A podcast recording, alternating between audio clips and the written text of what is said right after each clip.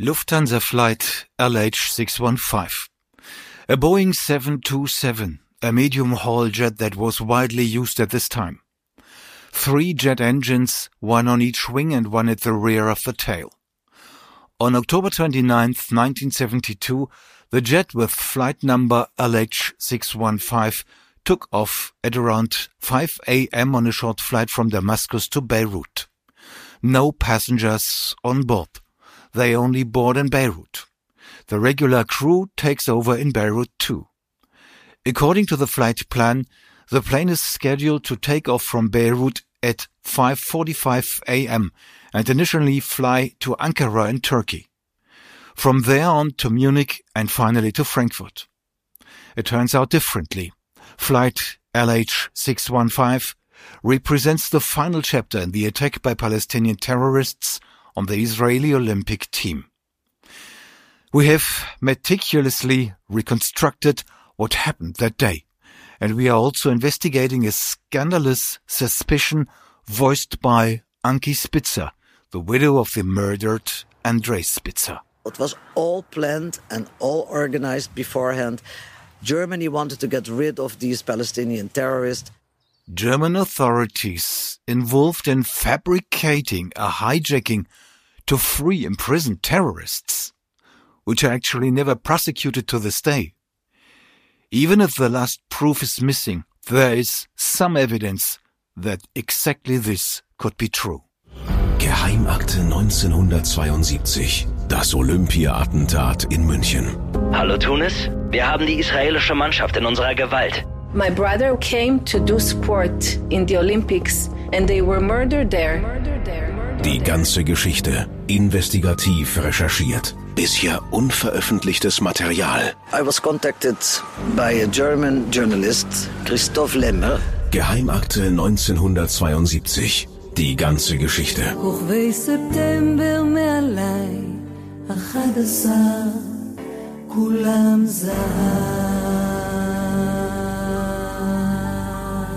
Episode 11 Freigepresst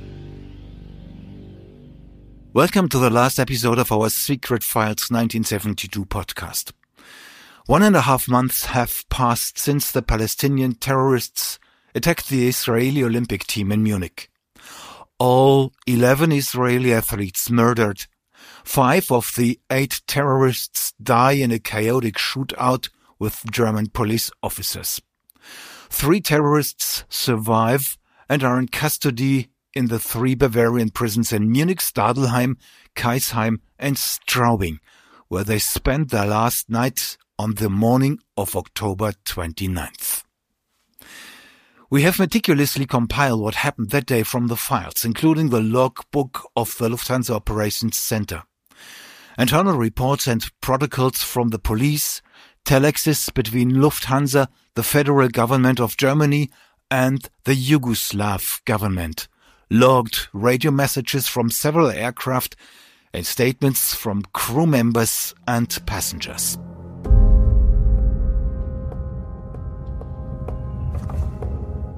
On October the 29th, 1972 at around 5:10 a.m. I took over the Lufthansa plane LH615 at Beirut Airport. It had come from Damascus without passengers. This is flight captain Walter Claussen. He was leading the crew that day.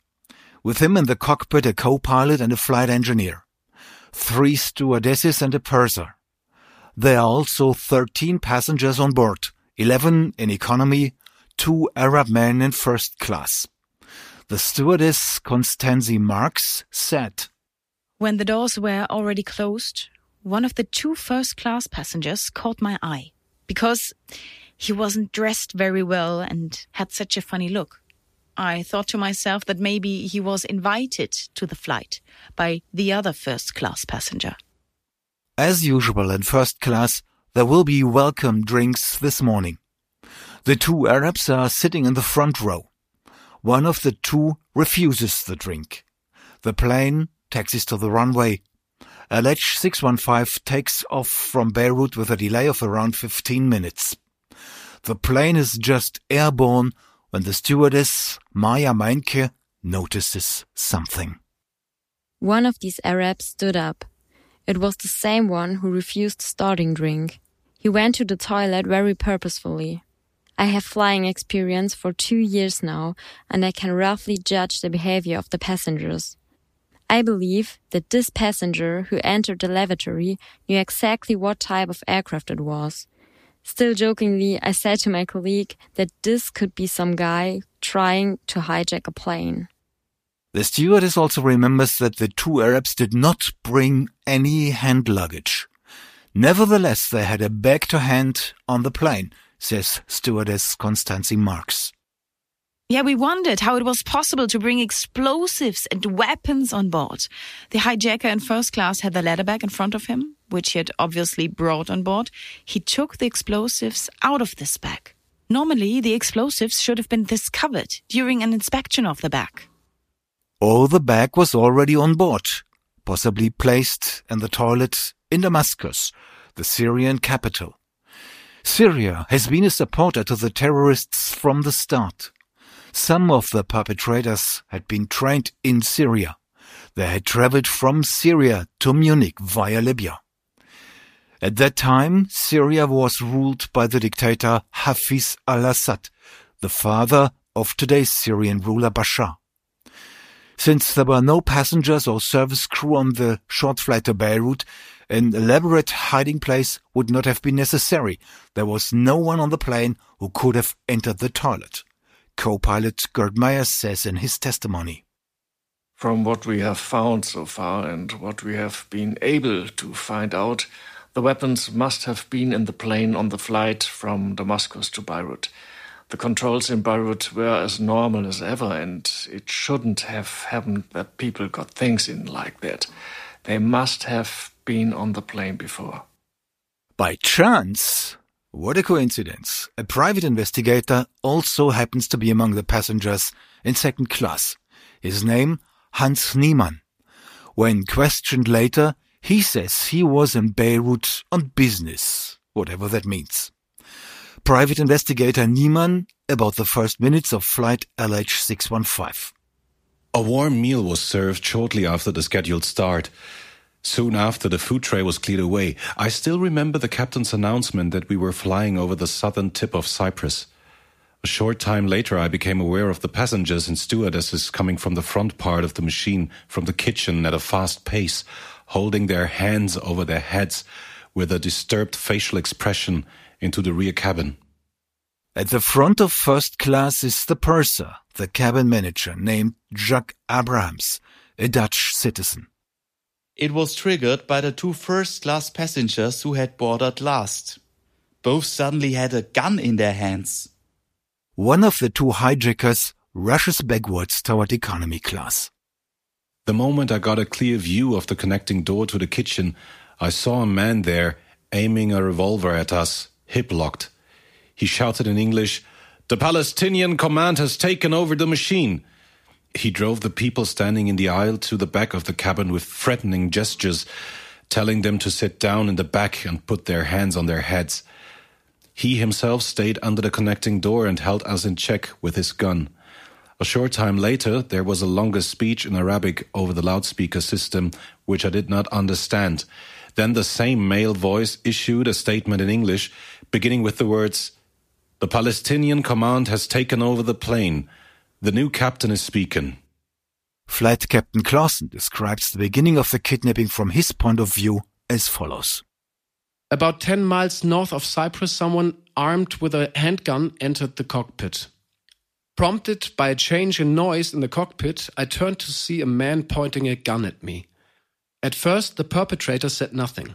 He immediately chased the flight engineer back to the cabin and told us that he would take care of what was to come. I believe he literally said in English, I'm the new captain. He also said this to the passengers and over the radio to Nicosia airport. He then gave a new flight number labeled Munich Operation. A new call sign. From then on, all air traffic control centers and authorities actually followed the terrorists' captain's first announcement.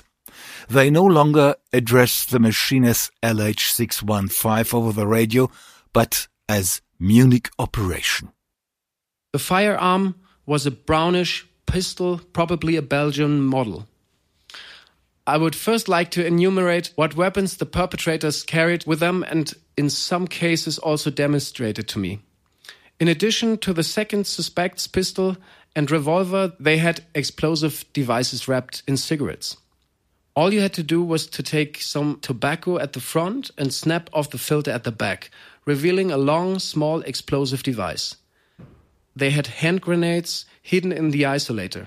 As far as I know, these are ceramic insulators, such as those used for high voltage lines. The hand grenades were probably Czech models. The hand grenades were cylindrical, brownish in color, and ringed. As far as I know, explosive devices, probably with the flashlight batteries, were attached to the doors. The main perpetrator, who called himself Commander, spoke English. However, his English wasn't very good. The kidnappers say what they want over the radio. Land in Cyprus immediately and fill the tanks with kerosene to the hilt. Then onward flying to collect the three surviving terrorists of the Olympic massacre in Munich and finally fly on to an as yet undisclosed destination. The first condition is met immediately. LH615, now renamed Operation Munich, lands in Nicosia, refuels, and immediately takes off again. Destination Munich. It took a while for this hijacking to get around amongst German officials. The head of Lufthansa flight operations in Munich Riem, where the Munich airport is located at that time, logs every event throughout the day. For 8.30 a.m. local time in Munich, he notes the top entry. Hijacking noticed.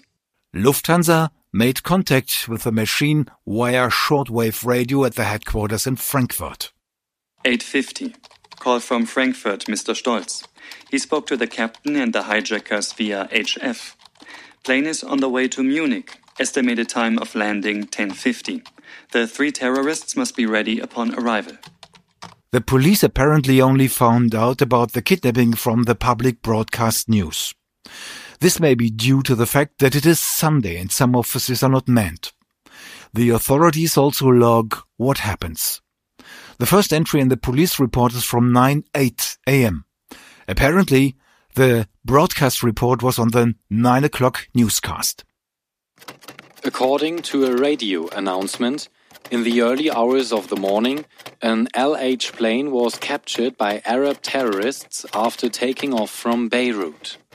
This measure is intended to free the three Arabs held captive in Germany who survived the attack on the Israeli Olympic team. The police investigators call Lufthansa in Munich Riem and leave a request for a callback. A little later, the head of Lufthansa flight operations, the man who coordinates at Lufthansa and also keeps the Lufthansa log, calls back. He confirms the report on the radio is correct. A plane was actually kidnapped. It should fly to Munich. The Lufthansa flight operations noted the hijackers' demand one more time. The three terrorists must be ready upon arrival. Which might be difficult. One of the terrorists is still in Kaisheim, 128 kilometers from Munich airport. The other in Straubing, 140 kilometers away. 1008. LH311 has contact with LH615. LH311 reports that the kidnappers are serious. LH311, this is another Lufthansa plane that is close enough to Munich for radio contact and has direct radio contact with the Lufthansa operations in Munich. At the same time, LH311 radioed with a hijacked LH615 and forwarded its radio messages to Munich. A common practice that planes radio each other and pass on messages very quickly in this way. 1012. LH311 transmits again. Kidnappers are in attendance of pistols, hand grenades, and explosive devices. If the three terrorists are not at the airport when they arrive in Munich, the plane will be blown up. Captain Claussen is alone in the cockpit with one of the kidnappers. LH615 broadcasts on frequency 13172. And immediately after that, another plane radioed Lufthansa Munich, an Israeli El Al machine. It is also within radio range of the hijacked LH615. The Israeli aircraft has the registration number LY219. LY219 El Al is transmitting on frequency 1315. LH615 is at flight level 200 and will stop at Zagreb for refueling. Flight level 200 means 20,000 feet or 6,000 meters altitude. And the other Lufthansa machine LH311 adds Estimated time of landing in Zagreb 1035. In the meantime, the terrorists have secured everything up there in the hijacked plane. Private Detective Niemann in his testimony. The man was standing further under the connecting door, the revolver pointed at the passengers at waist level, and in the other hand holding a white object resembling a spray can. I suspect that this was an explosive device. Then he suddenly fiddled with his waistband and pulled out a longer rope. He stared at the stewardesses and passengers. He pointed at me and motioned for me to come over to him, which I did. He asked me in English where the knives are in the kitchen room. I explained in English that I didn't know this because I was passenger, not a steward. He sent me back and asked the stewardess to come over, who then gave him a knife. When I stood in front of him, I could see that the aforementioned cord was a fuse. It was sand colored and had a rough texture. He cut the fuse with the knife and set detonators on it. This he gritted with his teeth. He then introduced them into the aforementioned explosive devices. In between, the guard asked an Arab passenger to collect the passports and hand them over to him, which he did. The terrorists inspected the plane from end to end. They also inquired about the tailgate, a peculiarity of the Boeing 727. At the very back, a flap can be slid down, which is equipped with a staircase and allows passengers to enter and exit the aircraft without the need of an airport gangway. The stewardesses and the steward explained that this door could only be opened from the cockpit and that the staircase was behind it. At some point, the terrorist is done and goes to the cockpit where his accomplice is sitting with Captain Claussen. Immediately afterwards, an announcement on the plane. The same male voice as initially made an announcement in English and Arabic that the rear door and galley door were charged with explosives. The passengers were warned not to operate the doors or remove the explosive charge. Both would result in the machine being blown up. Passengers must change seats and move to the front of the cabin in front of the galley. Then the situation on board relaxes a bit. From time to time, the boss of the two kidnappers drops in on the passengers, sits down and explains the situation. He speaks Arabic to the Arab passengers and English to Niemann. The government has agreed and will fulfill their request the three jailed members of the Palestine Commando at the Olympics would be released. The Munich police have put together a crisis team. A task force made up of police leaders and public prosecutors meets with helpers at Riem Airport. 10:30 a.m. All journal officers at the police headquarters, a total of 40 clerks, are on standby. Separate radio traffic is handled on channel 470. Emergency doctors and Arabic interpreters are summoned. And then something strange happens. Also at 10:30 a.m., Criminal Inspector Schleindlsperger, one of the leading police investigators, recorded the following. Criminal Inspector Spandl was instructed to have the deportation orders of the three terrorists in custody, which were kept at the office and prepared by the immigration office, brought to Riem with the clothing provided by an officer. Even if the wording of this entry is not completely conclusive, one thing emerges from it. There are already prepared expulsion orders against the three terrorists. So, is the suspicion of Ankie Spitzer and others are expressing correct? Was this hijacking planned beforehand? Germany making common cause with terrorists? Was the kidnapping of LH615 fake? Was the purpose to get rid of the three imprisoned terrorists?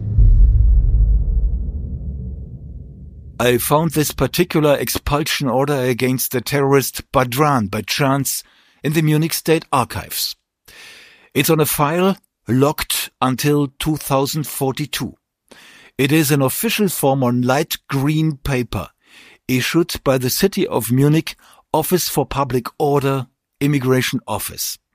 The order is permanent. It is expressly noted. Ban on re-entering the federal territory. The authority justifies the expulsion as follows. The presence of the person concerned poses a serious threat to the internal and external security of the Federal Republic. There is a significant security risk for people who, like Badran, commit crimes against humanity on the territory of the Federal Republic of Germany and who threaten life and limb of the population with terrorist attacks.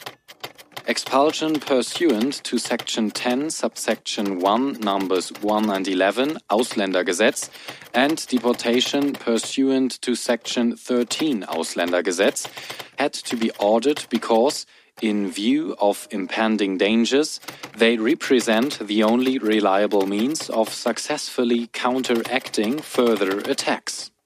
The danger of going into hiding must be counted under all circumstances in the interest of the security of the population and the international fight against terrorist groups. For the same reason, the application of Section 13, subsection 2, sentence 4 Ausländergesetz and the order for immediate enforcement as a measure required in the urgent public interest are justified. Mind you, solely in the German public interest, because the deportation means at the same time that the terrorists could go into hiding abroad or possibly even spread new terror with the knowledge and will of other governments. And it was precisely this decree that was already complete on October 29th, as Detective Inspector Schleindlsperger recorded. It was also immediately available despite Sunday and the closed authorities. And it was one of the first acts of the police that day at 10:30 a.m. to send a courier to have the expulsion orders against the three terrorists at hand.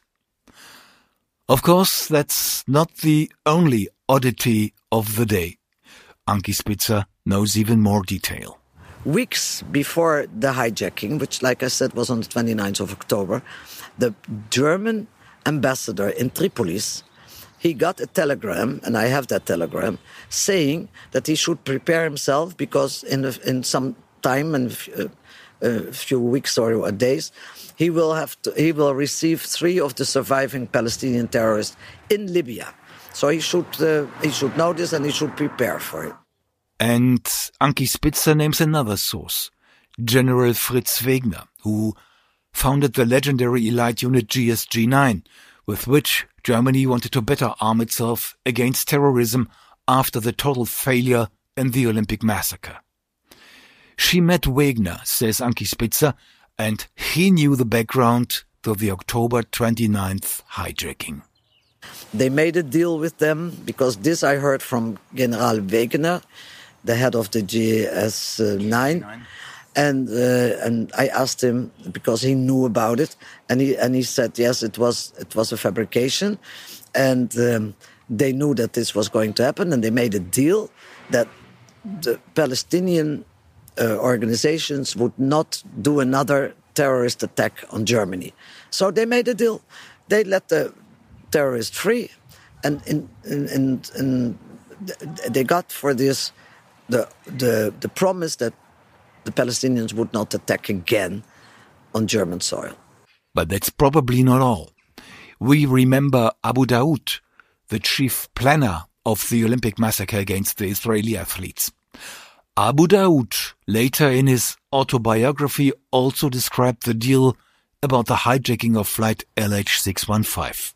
The fact is that in the autobiography of Abu Daoud, the mastermind of Munich, and uh, also with the admission of George Habash, it says there that he got $9 million. Abu Daoud, the mastermind, said, I didn't want to do it because I'm not doing hijacking. So that's why he gave it to his friend George Habash, who did it.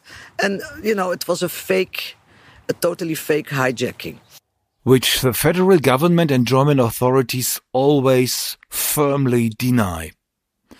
When Ankie Spitzer negotiated with State Secretary Brigitte Zypries from the Ministry of the Interior in 1999, she confronted her with this passage from Abu Daoud's book and with the accusation that Germany had paid $9 million to hijack a plane and supposedly let the three terrorists go free.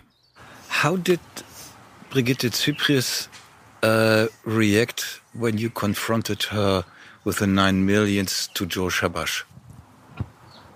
She she never reacted to to the fact that I said you know it's more profitable to be a uh, to be a terrorist because they got nine million dollars. Did she deny what you said when you said that Germany paid nine million dollars to George Habash? No, she didn't deny it, but she didn't react to it, you know, and and she took it as an, a very not nice saying of me that it is more profitable to be a terrorist. Of course, I also asked Brigitte Zypries how she remembers it. She responded by mail with just this one sentence. I do not remember any such reproach. And ends her sentence with three dots, whatever they are supposed to mean.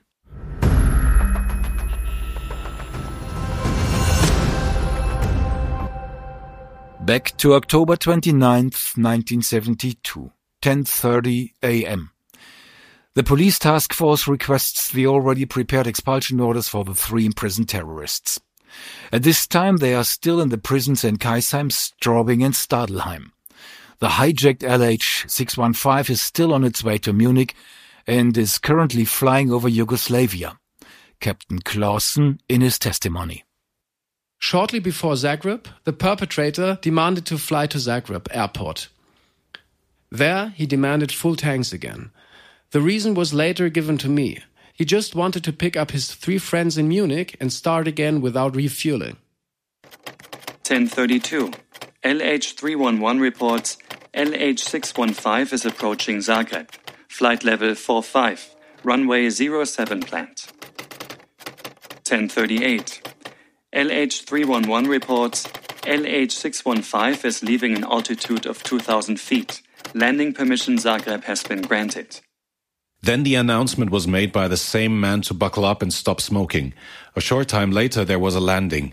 I'm not able to say whether the statement that this is Zagreb is based on my own perception or information. The machine went to the furthest point on the runway and was refueled there. The refueling process was completed relatively quickly, and after a short time, there was a new start. 1040. LY219 El Al reports LH615 requesting 10,700 kilos of fuel. Tank truck approaches the plane. In Cologne, the CEO of Lufthansa, Herbert Culmann, takes off in a small private jet of the then Lufthansa subsidiary Condor to Munich. His security chief and a reserve cockpit crew for the hijacked LX615 fly with him. Culmann plans to replace Captain Claussen's crew in Munich. Message from Munich Air Traffic Control. LH615, takeoff time in Zagreb 1119. Estimated landing time in Munich 1200.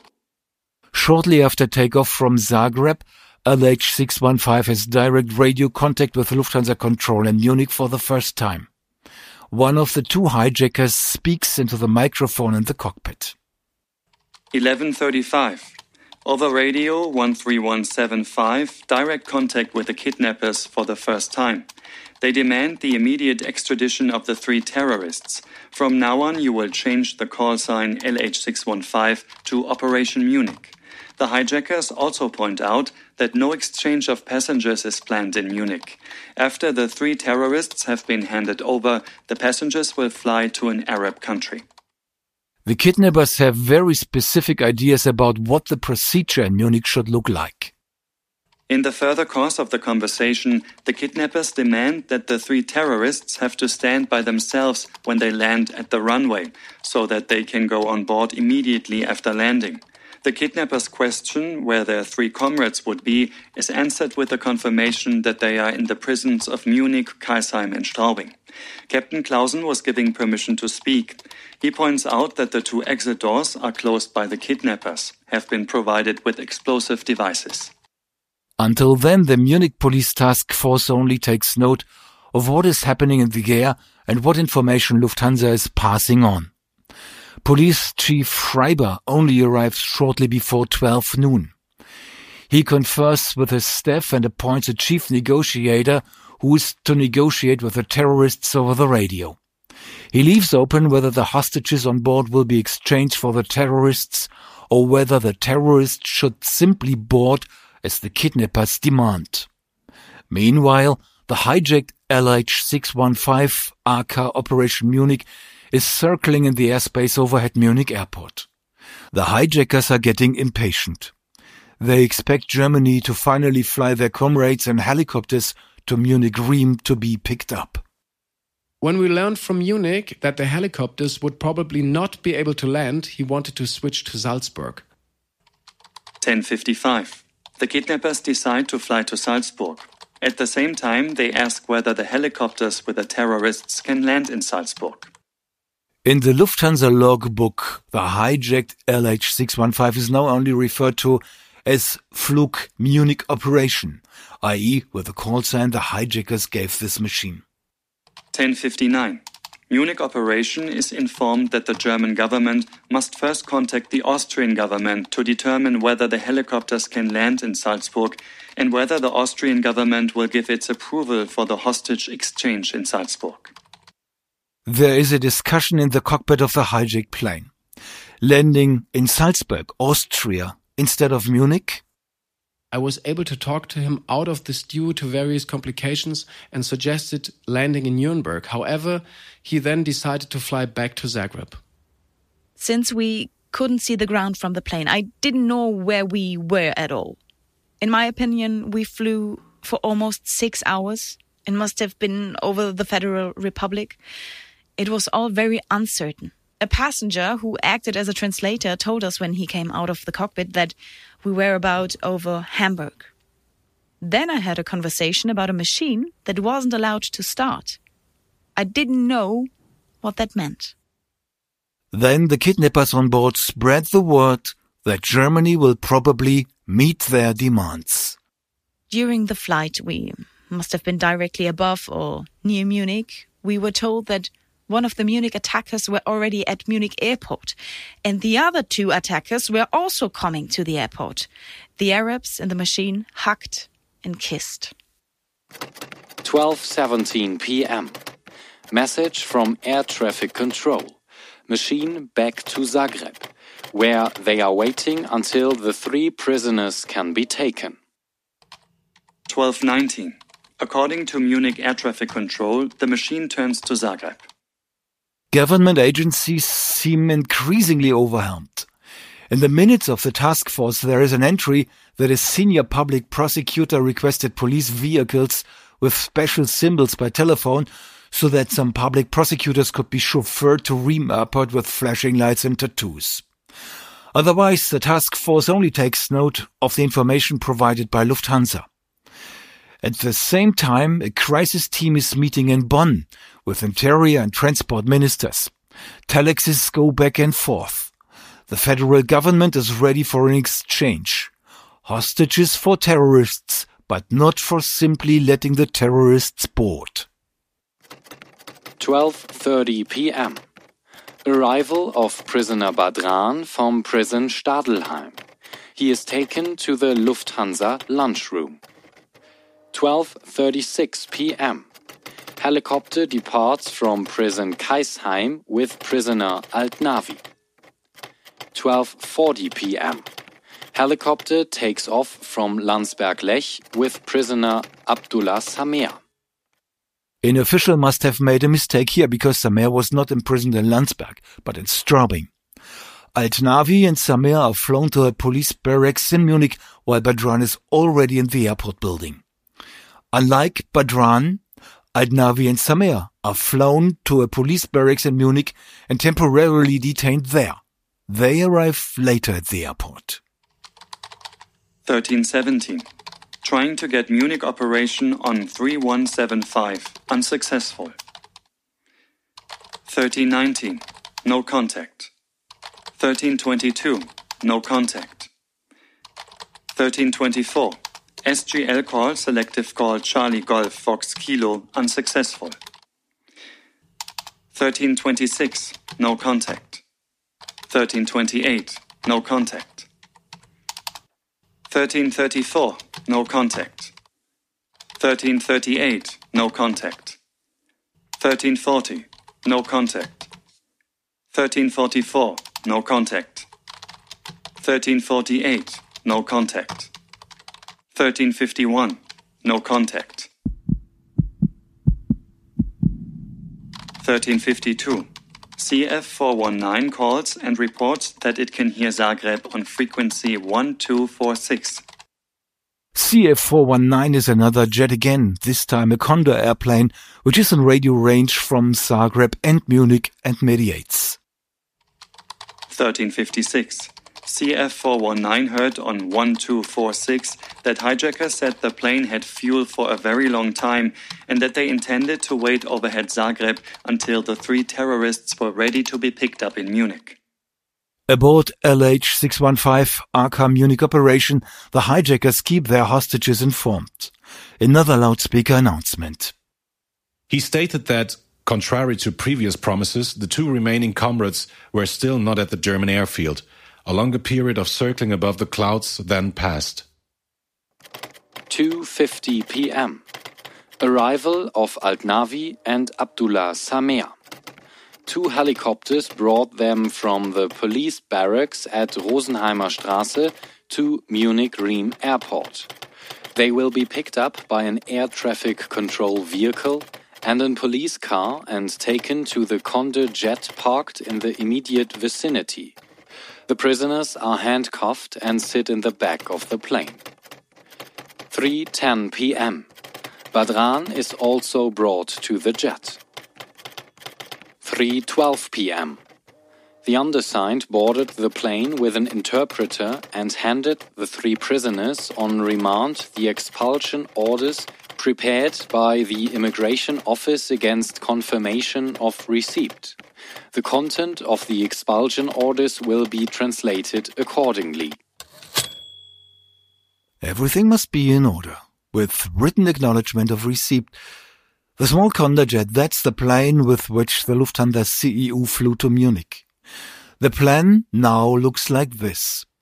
The three terrorists are to be brought to Zagreb with the Condor jet. There they should change to the hijacked Lufthansa jet. This should bring them to have freedom.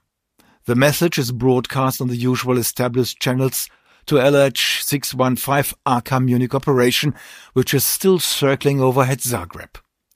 Then, according to private investigator Niemann, the head of the kidnappers came into the cabin and in an obviously relieved and also happy way made the announcement that the German government had shown understanding and that the three comrades would now be taken on board in Zagreb. The news also caused great relief among the passengers, especially the Arab passengers, which almost bordered on slight euphoria among them. Which raises the question of who these 11 passengers taken hostage actually were. I'll come back to that at the very end.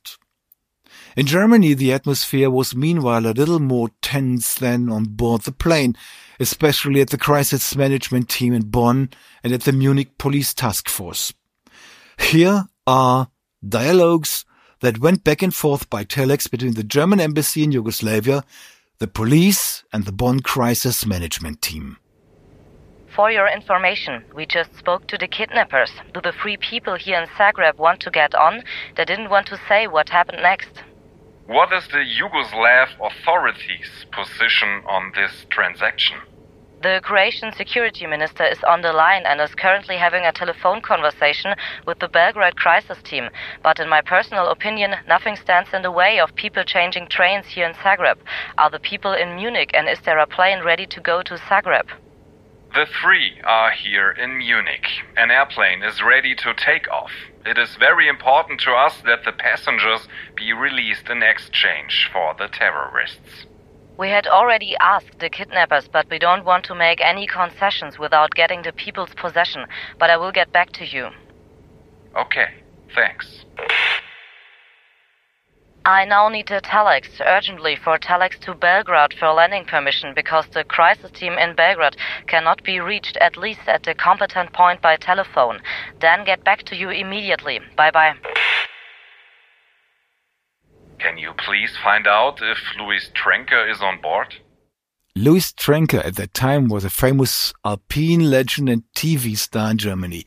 He had nothing to do with this hijacking. It's unclear why this question came up.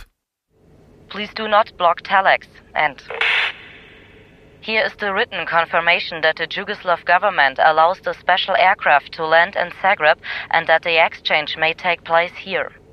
Who is responsible for giving this permission? Name and title, please. And one question why is it possibly said? Since the kidnappers seem to have other plans now, permission came from Belgrade from the German ambassador who mediated there. Name is not known to us. What does the special machine do? What is the special machine doing? This question must have been extremely urgent for the questioner because he typed three question marks after it. The special machine is here with the comrades on board, ready to take off. Why doesn't it take off? Because the Ministry of Justice wants the official written declaration of consent from the Yugoslav government. Okay, we are trying that. And here is how the Lufthansa flight operation logs the drama of what is going on. 1516 to LH 634. The plane with the three Arabs is ready for takeoff in Munich and is waiting for the Minister of Justice approval to take off for Zagreb. 1524. From LH 634. Time is up. Operation Munich will land in Zagreb. 1526. From LH 634. Operation Munich reports we say goodbye. The federal government is responsible for everything else. 1528 to LH 634. The federal government insists that the exchange has been approved that all passengers in Zagreb will be released. The permit obtained from Yugoslavia gives permission for landing but not for exchange. 1535 from LH 634. Notification that the threat is serious. Chief of Police Schreiber, Lord Mayor Kronawitter, and Mr. Culmann are listening and talking to Bonn. 1536. Captain Claussen sent word via LH 634 that the minister should give takeoff permission immediately. He leaves no doubt that the kidnappers will carry out their threat. The mood darkens again on board. The boss of the hijackers talks to the passengers again. It was clear from his statement that the three comrades had not yet left Munich, contrary to what had been agreed. With an unmistakably threatening undertone in his voice, he repeated again that it had always been his endeavor not to harm either the passengers or the crew. However, he could no longer guarantee the further course of events. He will not allow any tricks. Should anyone try to attack the machine or him, he would not hesitate to blow up the machine with all occupants, including the crew. The German government alone would be responsible for this. He emphasized that up to now he had shown a great deal of patience, but that his patience would come to an end if the German government breached its word. It should be noted that we passengers and stewardesses knew nothing about the nature and content of the traffic between the cockpit and the outside world. 1540 to LH 634. The aircraft with the three Arabs will take off from Munich but is not allowed to leave German airspace before the exchange hostages against terrorists has been secured. The pressure from the kidnappers begins to take hold. Other men board this small Condor jet in which the terrorists are waiting to take off. A chief criminal officer and a chief inspector from the Munich police. Lufthansa CEO Culmann. The head of Lufthansa security. A flight captain who should replace Captain Claussen in Zagreb if possible. 1547 to LH 634. The Condor plane takes off in Munich. One of the three Arabs will contact Operation Munich as soon as possible. The federal government still insists on the exchange in Zagreb. Which the kidnappers stubbornly refused to accept. And yet the Condor plane took off with terrorists on board. Of course, the terrorists forbid to leave German airspace before the federal government has agreed to the condition. 1600. Condor is called by us. No contact. Around the same time overhead Zagreb and the hijacked Lufthansa plane. Captain Claussen makes an announcement over the onboard loudspeakers, which private detective Niemann reproduces as follows. He explained in German, We are now acting on our own initiative. We've bypassed our noble government somewhat. Daddy will do it. He added that everything would go well. When the tower in Munich calls the Condor machine, it no longer answers. Police President Schreiber calls on air traffic control to once again forbid the pilot from leaving German airspace. It doesn't answer. At 4.22 p.m., air traffic control already locates the aircraft over Yugoslav airspace. The plane has already passed Austria. Chief of Police Schreiber must have trembled with anger. His commanders recorded that Lufthansa CEO Culmann had to carry all responsibility on his own. It was probably Captain Claussen, the hijacked LH615, who put the pressure on. He spoke frankly during his interrogation. In my opinion, the captain of the Condor plane and the entire crew of the Condor jet knew perfectly well that our time was running out, that in the most critical phase we were practically approaching the bitter end. I explained to the Condor captain exactly how to behave. At the end of the critical phase, I directly demanded that the Condor jet take off in the direction of Zagreb. I ordered this directly. The Arabs had constantly threatened to blow up the machine if they ran out of fuel. I was finally informed that the Condor was rolling and had finally started. I waited for the moment when I could speak to its crew myself, to personally ask the captain again to get the maximum possible speed out of his machine. 1640. Telex from the federal government of the Yugoslav government. In this letter, they asked to declare their willingness to participate in the exchange of hostages and terrorists if this can be done without endangering third parties. If an exchange is not possible, the three terrorists must be brought back to Germany with a special aircraft. I had contact with the Condor for the first time when it was above Klagenfurt. I made it clear to the captain once again with all urgency that he must make his approach to Zagreb at top speed since we are out of fuel and that he cannot lose another minute. In the meantime, the Arabs spoke among themselves and I also spoke to the other captain. The situation on board became more and more precarious. Co-pilot Maier testified. One of the kidnappers had the hand grenade in his hand all the time, his fingers on the trigger so there was no chance anymore. I instructed the captain of the Condor jet that he should roll out with his machine to the end of the runway in Zagreb and let the three men get off there, and then he should immediately leave the runway himself with his machine and the other occupants and get to the apron. 1656. Message from air traffic control. Condor landed in Zagreb at 1640. Operation Munich approaching Zagreb. We landed right behind the Condor plane, so I had to do an overshoot to make sure everything was as we said it would be. After the overshoot, I landed immediately, and the three Palestinians who were standing at the end of the runway climbed over to us. 1713. Message from air traffic control. Operation Munich landed in Zagreb at 1708.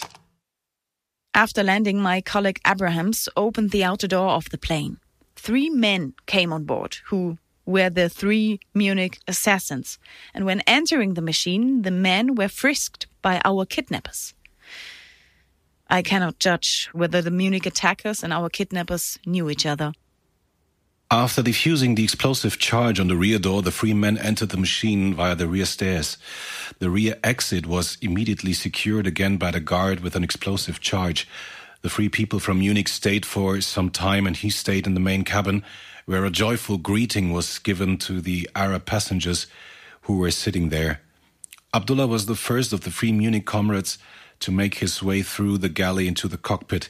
He laughed seemed relieved and happy and answered yes when I asked if he felt better than before. He was absolutely open minded and willingly responded to all questions from the passengers, especially about his prison stay in Germany. After that, Badran came into the galley. He ostentatiously brandished the signal pistol belonging to the plane equipment. He had the cartridge case for the signal pistol hanging around his neck. He also went forward into the cockpit. We got to see the third Munich relatively briefly. He walked quickly down the galley, face a little more serious and withdrawn, and disappeared into the cockpit. And then the whole process stalls again. The authorities in Zagreb refuse to refuel the machine. Radio messages and telexes go back and forth again. Co-pilot Maier. We still had full for a maximum flight time of 10 minutes. After landing, we stood on the ground and switched off two engines. Then we had another three quarters of an hour full for the electrical equipment. We let the third engine idle. After the demands had been met that the tanker would come, one of the engines had already begun to shake, so it would have been a maximum of two minutes, then it would have been over.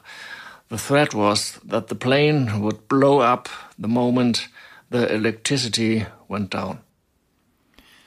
Yugoslavia only allows refueling at the last moment. LH615 Aka Munich operation immediately taxis to the runway and takes off. At first, the kidnappers did not want to reveal where they were heading for. When the boss was asked where to go next and what the further course of events would be like, he explained that it wouldn't be long at all. However, he deliberately avoided any indication of the location and limited himself to the statement that the flight destination was in an Arab country. He then went on to admit that it is one of the largest airfields in the Arab world. He could guarantee a risk free landing there and the integrity of the crew and passengers. We would have the opportunity to stay in one of the best hotels completely free of charge. He now urged the stewardesses to serve food and drinks. And then, finally, the explosive devices were removed from the doors. When I realized that the explosive charges were still attached to the doors after about 20 minutes of flight time, I asked the boss to defuse them and that the stewardesses were terribly afraid. When nothing happened, I asked him again to defuse the explosive and told him again that the passengers were very afraid because of the explosive charge and pointed out that the German government had ultimately kept their promise. I went on to say that with the turbulence that was just beginning, an accident could not be ruled out. Shortly thereafter, the guard also began to defuse and dismantle the explosive charge. He carried the individual components into the second class cabin. 2010. Condor is still in Zagreb. In any case, the machine will return to Munich. 2047. Condor reports on frequency 13175 via Klagenfurt. 2121. Condor landed. Shortly before the later landing, it leaked out that we would land in Tripoli, Libya. Shortly after landing, a Libyan police officer or soldier entered the plane with several civilians. From the way they greeted the civilians, they seemed to know the kidnappers personally, but also the three people from Munich. After a joyful greeting, they then had lengthy conversations with the boss. When I asked him whether these gentlemen were government officials or his friends, he replied that they were his friends, saying that they were not government officials. It seemed clear to me that this gentleman was a receptionist for his underground organization. 2125. Communication from air traffic control. Operation Munich landed in Tripoli at 2125. When the three terrorists left the aircraft, Libyan uniformed officers inspect the plane next. When they are finished, employees of the German embassy enter the machine. They take passengers and crew with them. They spend the night in a hotel in Tripoli. The next day, Captain Claussen flies the plane back to Germany. And here the story ends. None of the killers of the Israeli athletes was ever charged or brought to justice.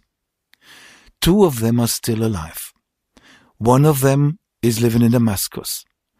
the other in the Bekaa Valley in Lebanon. The one in the Bekaa Valley is Al-Navi. His real name is Mohammed El-Safadi. He said in a television documentary, he still sees the killing of the Israeli athletes as a heroic act, not a crime. Geheimakte 1972. 50 Jahre nach dem Olympia-Attentat in München. Ein Podcast der Antenne Bayern Group.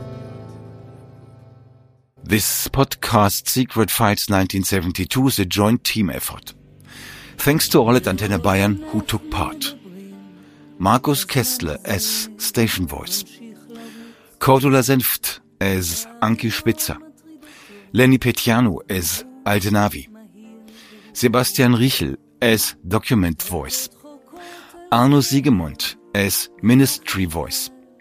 Jutta Ribrock as Brigitte Zypris.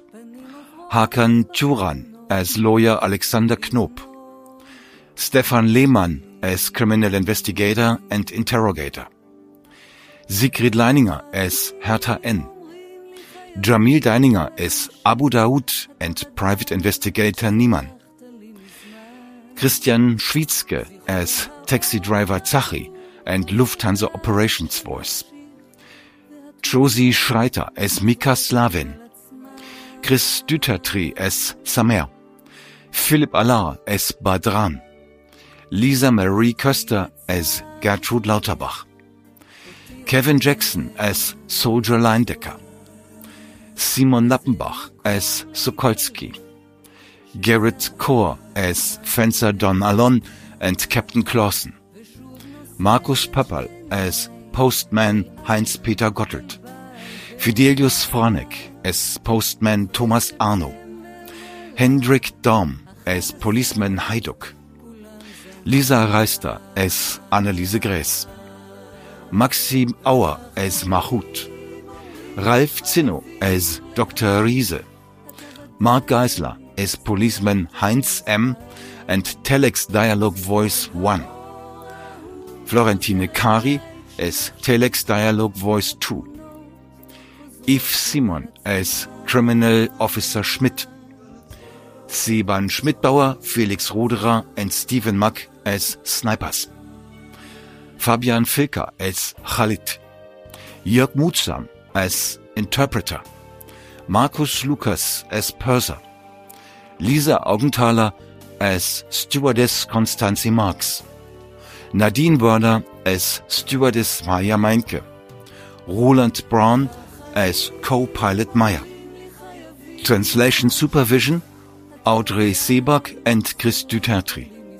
Production Martin Geisler and Luisa Süßmuth. Graphical Design Alexander Königseder. Editorial Staff Philipp Allard. Online Editors Nora Moritz and Marie Resch. Lectorate and producer Jörg Muthsam. And I'm Christoph Lemmer and I say thanks to all of these guys and this fantastic team.